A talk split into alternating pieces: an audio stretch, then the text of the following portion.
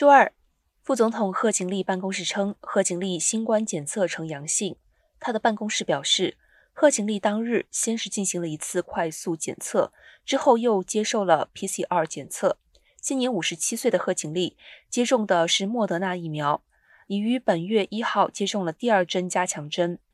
贺锦丽是自时任总统特朗普二零二零年确诊以来，美国感染新冠的最高阶官员。贺锦丽目前没有症状，将会遵循 CDC 指南在副总统官邸中隔离。另外，由于近期贺锦丽和总统拜登有着各自的行程，拜登并非贺锦丽的密切接触者。